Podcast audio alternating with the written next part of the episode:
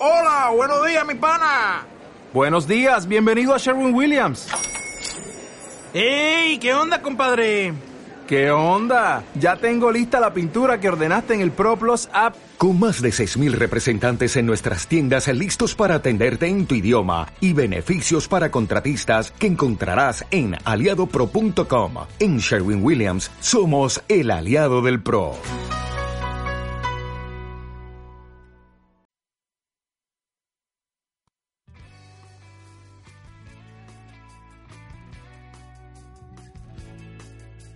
Bienvenidos al Caso Zubiaure, el blog de análisis futbolístico de Atlético y Real en un nuevo formato.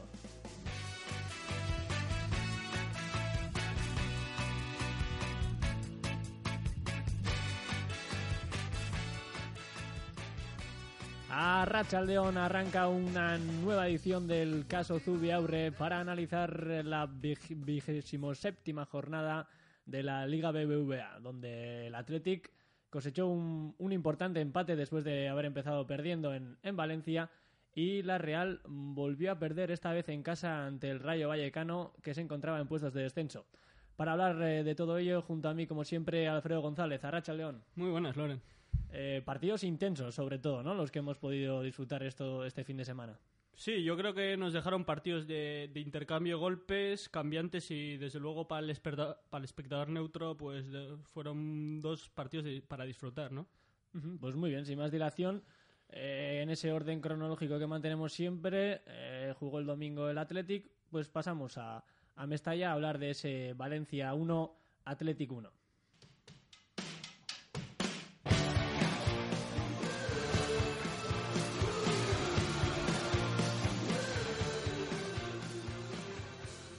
El Athletic que, que, hacía una pequeña variación, ¿no? Eh, comentabas en el blog, eh, salía con un 4-1, 4-1 más bien, ¿no? 4-2-3-1. Sí. Sí, porque, porque mm, el sistema, el modelo de juego que está implantando Pichi, pues eh, sobre todo pues tiene un gran protagonismo en los costados, ¿no? Junta muchos jugadores por fuera, canaliza mucho por ahí los ataques y, y el partido realmente requería un trabajo por, trabajo trabajo por parte de los jugadores de los costados, ¿no? De de, de, y de, y de Susaeta y, y, precisamente por eso es la variación en cuanto a su altura, ¿no? Jugaron más cercanos al doble pivote. Repetían eh, Miquel Rico y Turraspe ahí en el centro del campo, poco por delante Ander Herrera y Aduriz eh, nuevamente volvía a su casa, a la que había sido su casa eh, de nueve. El Valencia, por su parte, eh, con el 4-2-3-1 habitual que, que, que, propone desde la llegada de, de Pitti, con Parejo y Keita en el centro del campo, y, y en fase defensiva, porque mutaba en ese al 4-4-2 con Jonás y Alcácer en la doble punta. Sí, sí, un poco. Sí, es un intercambio entre 4-3-1 y 4-4-2, dependiendo un poco de la altura de, de Jonas, que se mete un poquito a combinar entre líneas, pero. y acaba a veces en doble punta. Y lo que vimos en la primera parte, pues un poco, un poco lo de siempre, ¿no? El Athletic eh, con mayor cuota de balón eh, en los primeros compases del partido. El, lo que fue la primera parte, la verdad, un poco en ese intercambio de golpes un poco, un poco soso, eh, el Athletic superior, porque el Valencia insistía un poco en, en desnet, desnaturalizar un poco la salida de balón del Athletic. Y, y, eso fue lo que aprovechó el Athletic, yo creo, para, para los movimientos entre líneas de Ander Herrera y Aduriz, hacerle, hacerle daño a la espalda de Parejo y Keita, que, que no se entendieron bien con la línea de cuatro atrás y en ese desajuste pues lo, lo, vio bien, lo leyó bien Ander Herrera y ahí sí que le hizo un poco de daño al Valencia, ¿no? Sí, sí, desde luego inter interpretó muy bien Ander Herrera lo que eran los apoyos a la espalda de la presión del doble pivote para abrir una línea de pase y turraspe y luego también el Atlético concentró mucho lo que son las recepciones en la parte en el sector izquierdo de, de, de Muniain que recibía y giraba bastante solo y, y, ya con una conducción de 20-30 metros pues metía a su equipo en, en, campo, en campo rival y por eso fruto de ahí fueron en la media hora de claro color rojo y blanco, ¿no?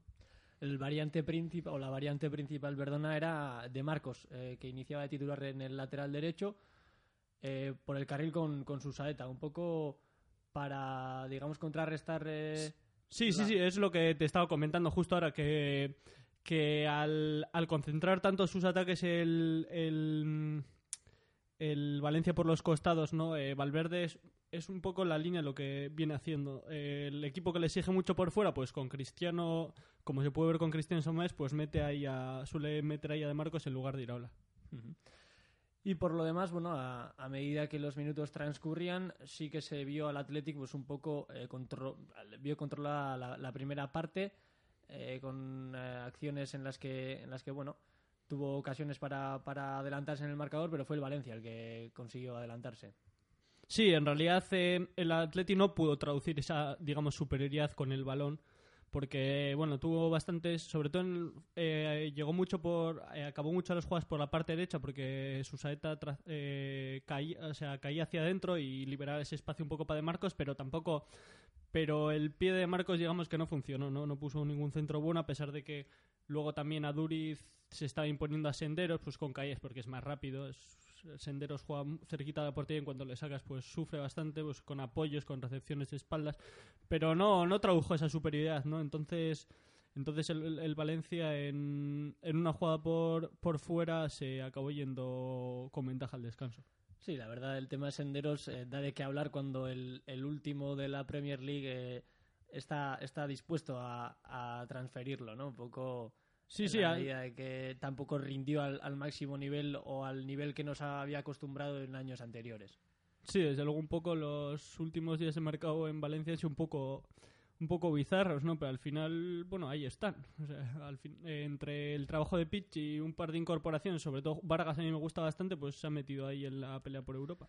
Y ya fue cuando nos metimos en la segunda parte, en la que el Valencia aquí sí que controló un poco más, ¿no? Yo creo que, que ajustó ajustó la distancia entre líneas que se había visto en la primera parte, Parejo y Keita ya eh, más sólidos también en el centro del campo y, con una mejor lectura de, lo que estaba sucediendo, ahí sí que se impuso ya el Valencia. Sí, eso, lo que tú comentas, ¿no? Ajustar, eh, ataron la marca sobre, sobre con Pereira más, más Keita, que era, era en el doble pivot el que jugaba más orientado al perfil al perfil izquierdo del ataque de Atleti y bueno, y entonces claro, no Munei no recibía fácil, no podía conducir y sacar su equipo de fuera, entonces el Valencia veía que recuperaba continuamente en campo contrario. Y luego, con ese toque vertical que tiene, digamos que en pocos, en pocos pases se planta en, en, en, el área rival, pues, pues se empezó a dominar ahí ya, ¿no? Sobre todo porque Parejo y Keita lanzaban bien las contras eh, por parte del, del conjunto Che y, luego ya al soltar o al descargar el balón hacia afuera, hacia bien hacia el lado al costado derecho con Feguli o al lado izquierdo un poco con, con Fede, ahí sí que el Athletic sufrió un poco, ¿no? Pero luego veíamos también que no se encontró del todo incómodo en, en esa defensa eh, de, centros laterales. Sí, sí. mostró eh, seguridad, por lo menos. Sí, un poco el Valencia vino a hacer lo que suele hacer siempre, concentrar eh, a dos parejas en las bandas, que son Fede y Bernat en una y la, y la otra Pereira y Feguli.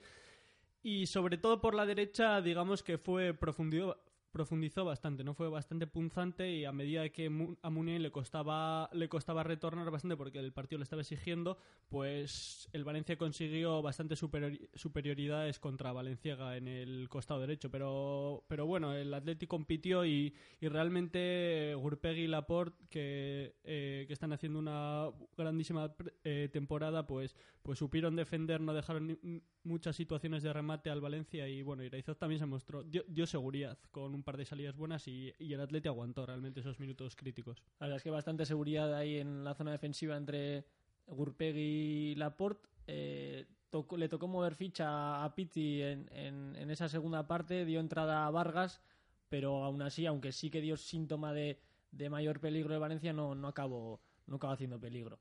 No, eh, sí. No, el Valverde, por su parte, luego eh, lo que dio entrada un poco a Toquero, pues para para un poco incomodar eh, ese juego directo quizás del Valencia para no para que las llegadas del, del, Valencia quizás no fuesen tan fáciles.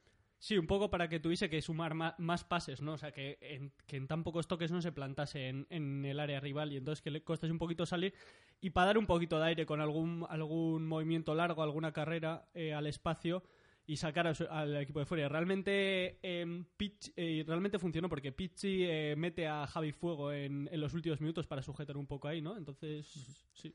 O sea, podremos considerar que, bueno, que al final el empate es justo, ¿no? Y en esa pelea por la cuarta plaza, que, bueno, ya hablaremos más tarde, no sé si ya existe pelea o no, bueno, yo creo que, que hasta el final eh, sí que va a haber ahí una disputa. Pero bueno, el empate es importante. Hombre, y es bueno. Sí, desde, desde luego. A mí, de hecho, me parece, eh, a falta de la del Camp Nou, me parecía desde luego la, la salida más difícil del Atleti porque el Pichi le ha dado un sello al Valencia, le, le ha, le ha dado un plan de juego, ese, ese toque de vertical del que hablamos y le ha, y le ha dado un grado de, de- de competitividad que le va a hacer luchar en Europa y, y, en, y en Liga hasta el final. Y, y, de hecho me parece salida más difícil que, por ejemplo, que la del Madrigal, que a pesar de que el Villarreal vaya por encima. Pues muy bien, cerramos un poco con esto el análisis en cuanto al Valencia Athletic se refiere y pasamos ya a hablar de la debacle de, de ayer en Anoeta, en el que la Real no eh, perdió ante el Rayo Vallecano por 2-3.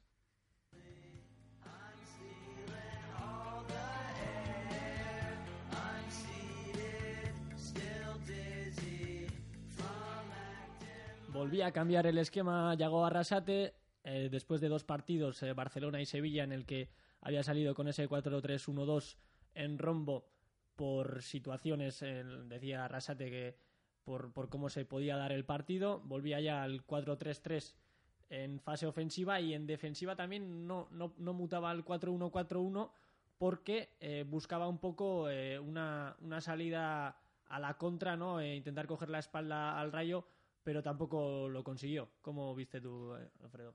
Sí, sí, un poco. eh, yo creo que lo que buscaba era bastante. em, quizá que el Rayo acumulase pérdidas en campo, en campo propio, ¿no? Que es lo que le lleva lastrando toda la temporada y por eso apretó el robo alto y de ahí la de que los exteriores tuviesen una altura, pues eso, bastante arriba, ¿no? De ahí que acumulara ahí gente, pues Aguirreche, Vela, Chorio, incluso cuando Xavi Prieto no ayudaba en el centro del campo era era o bien eh, Chori el que el que bajaba a ayudar al, al doble pivote formado por Elustondo y Pardo esta vez eh, volvía Elustondo repetía una vez más Markel eh, se quedaba en el banquillo y bueno la primera parte no fue del todo del todo mala un inicio bastante raro eso sí eh, la Real se adelanta en el minuto uno, le empatan gracias a un penalti bastante tonto por parte de José Ángel. El inicio es bastante, bastante abstracto, vamos a llamarle, vamos a llamarlo, pero bueno, eh, la Real consigue darle la vuelta y, se, y se va al, al, al descanso por delante, ¿no? 2-1.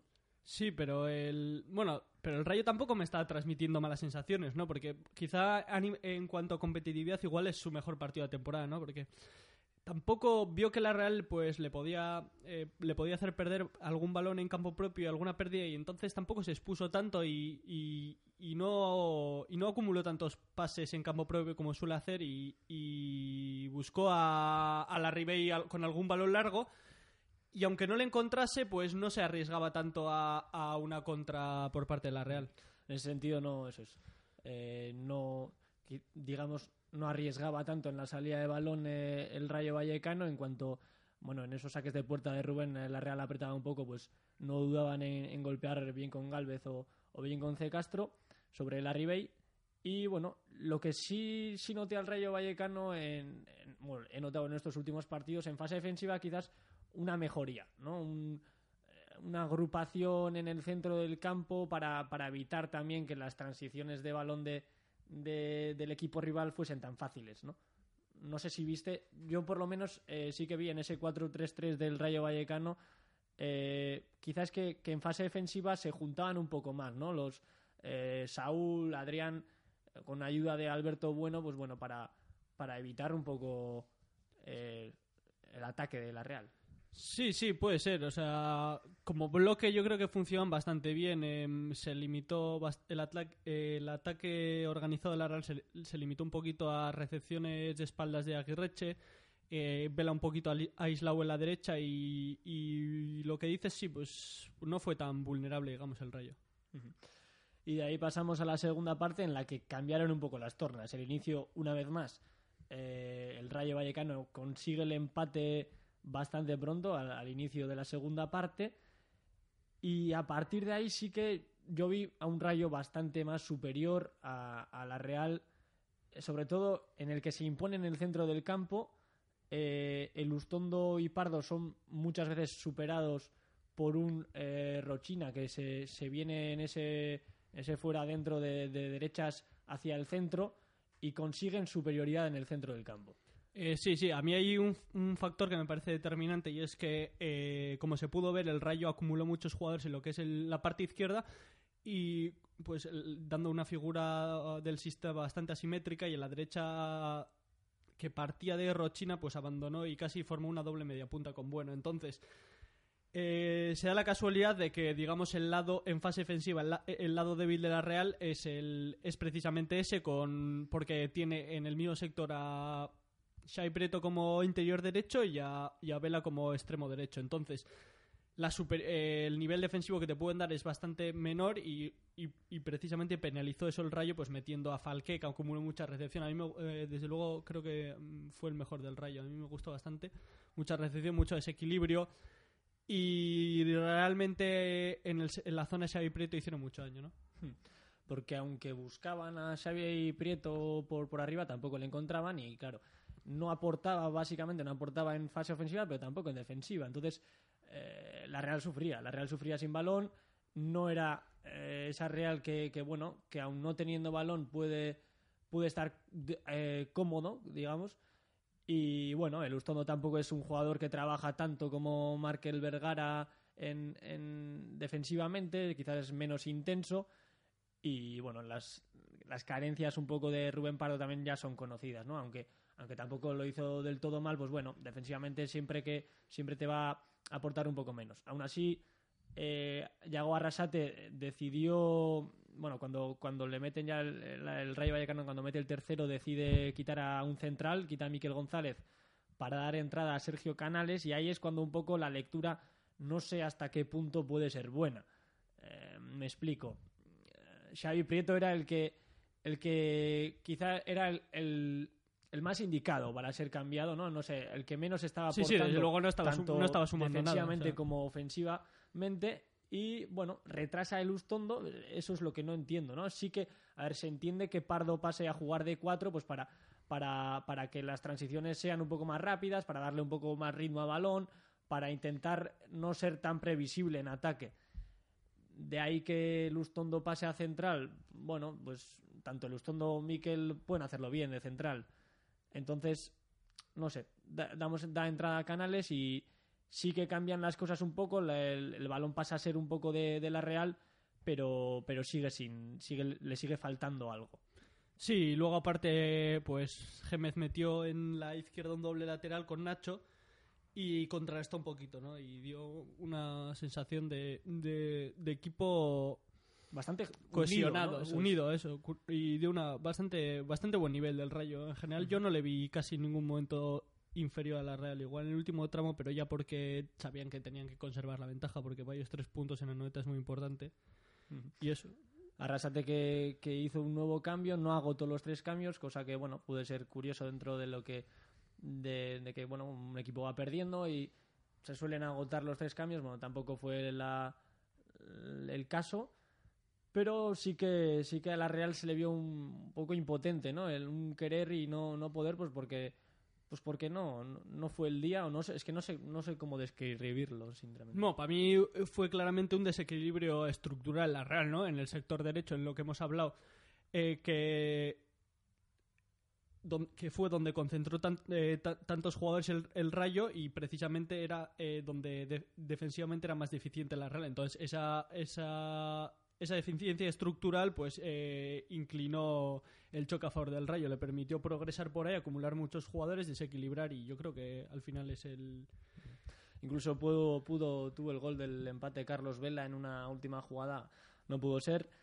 La semana que viene nos visita el, el Valencia, el domingo a las 9 en Anoeta. Veremos si se pueden recortar distancias con, con el Athletic, eh, depende, dependerá de lo, de lo que haga. Hombre, sí. Hombre, también hay que ver que el Sevilla está a dos puntos, ¿no? El Atleti También está, está a que- ocho y, bueno, el- sí, el Atleti, o sea, es... Tiene, estos dos semanas eran, son muy importantes porque Juan Mestalla, luego Villarreal, que es rival directo también, y, y veremos la cantidad de puntos que saca de estas dos salidas en el, a orillas del Mediterráneo, pues porque, porque puede salir muy bien parado de un tramo de competición que en principio podía ser para que los perseguidores le recortasen distancias, ¿no? Quizá hay que ser un poco más realista ya en estos eh, trans- en este momento de, liga, ¿no? Arrasate también decía que bueno que ya el objetivo no era eh, la plaza de Champions, sino ya meterse en Europa, ¿no? Y, y viendo cómo, cómo viene el Sevilla por detrás, pues sí que sí que hay que andar con cuidado y hay que por lo menos volver a la dinámica positiva, ¿no? De, de la Real. Muy bien, Alfredo, pues bueno, vamos cerrando ya lo que ha sido el análisis de, de esta semana. Agradecerte tu compañía una tarde más. Me encanta, como siempre, vamos. Y bueno, eh, como siempre aquí en la técnica, Íñigo, y, Íñigo Espósito, Aitor de Cenarro, siempre echando un cable cuando, cuando se puede. Eh, un placer. Pues eso, hasta la semana que viene. Sí, vamos despidiendo ya esto. La semana que viene eh, volveremos aquí el lunes para, Martes, para analizar. martes. El martes Sí, juega el, juega el el- lunes sí. para analizar todo lo, lo acontecido en la vigésimo octava ¿no? de la jornada de la liga. Eh, bueno, un saludo y gracias por todo. Hasta luego.